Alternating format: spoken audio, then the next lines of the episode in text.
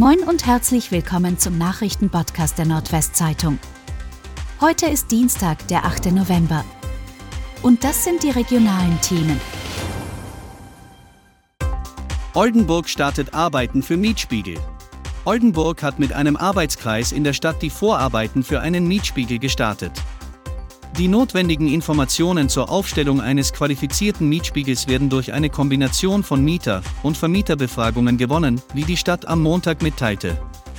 Dazu sollen Anfang Januar stichprobenartig Mieterhaushalte sowie Vermieterinnen und Vermieter angeschrieben werden. Die Umsetzung übernimmt das Alp-Institut für Wohnen und Stadtentwicklung in Hamburg. Mietspiegel geben eine Übersicht über die ortsübliche Vergleichsmiete in einer Stadt.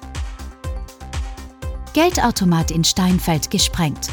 Unbekannte haben einen Geldautomaten in Steinfeld im Landkreis Fechter gesprengt.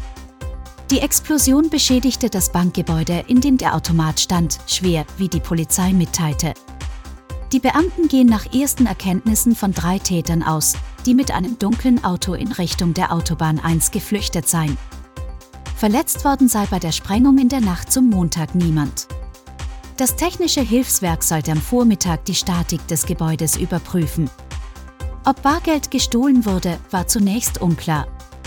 Niedersachsens designierte Justizministerin Katrin Wallmann, SPD, hatte am Montag in einem Zeitungsinterview gefordert, dass Banken ihre Geldautomaten besser schützen. In Niedersachsen kam es in den vergangenen Monaten immer wieder zu Sprengungen von Geldautomaten. Mörder der elfjährigen Lena wegen Vergewaltigung vor Gericht. In einem Vergewaltigungsprozess gegen den verurteilten Mörder der elfjährigen Lena aus Emden vor dem Landgericht Oldenburg ist die Öffentlichkeit ausgeschlossen worden. Als Grund nannte der Vorsitzende Richter am Montag die psychische Erkrankung des Angeklagten. Die Staatsanwaltschaft wirft dem 29-Jährigen vor, im Maßregelvollzug eine Frau vergewaltigt und eine weitere sexuell genötigt zu haben. Ein Gerichtssprecher sagte, mit der Entscheidung, die Öffentlichkeit nach der Anklageverlesung von dem Prozess auszuschließen, sollten die Persönlichkeitsrechte des Angeklagten gewahrt werden. Retter, Ärzte, Pfleger und Co. gehen bei Corona-Bonus leer aus. Das macht viele Betroffene in Ostfriesland wütend. Rettungsdienste, Pflege, Arzt sowie Stationsassistenten und viele mehr erhalten keinen Pflegebonus, egal wie viel sie während der Corona-Zeit gearbeitet haben.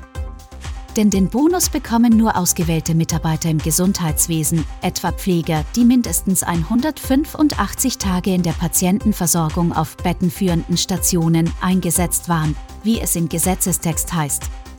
In einem gemeinsamen offenen Brief an Bundesgesundheitsminister Karl Lauterbach beklagen etliche Pflegekräfte aus Ostfriesland die so wörtlich nicht zu überbietende Ungerechtigkeit. Auto überfährt Jungen, Elfjähriger in Lebensgefahr.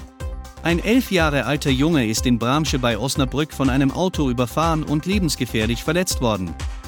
Der Junge war am Montag mit einem Tretroller unterwegs, als er aus zunächst unbekannten Gründen auf der Straße stürzte. Ein Auto, das von einem Parkplatz auf die Straße fuhr, kollidierte mit dem Elfjährigen und fuhr über den am Boden liegenden Jungen, sagte eine Polizeisprecherin. Die Feuerwehr holte das Kind unter dem Wagen hervor. Der Junge musste den Angaben zufolge wiederbelebt werden. Mit einem Rettungshubschrauber sei der Junge in ein Krankenhaus geflogen worden. Auch während des Fluges musste er den Angaben zufolge wiederbelebt werden. Und das waren die regionalen Themen des Tages. Bis morgen!